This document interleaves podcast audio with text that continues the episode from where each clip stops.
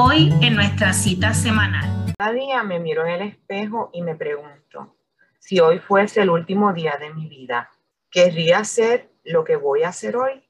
Si la respuesta es no durante demasiados días seguidos, sé que necesito cambiar algo. Steve Jobs, creador de Apple. Te invitamos a reflexionar acerca de hoy, este día, tus días pasados ¿Qué necesitas cambiar?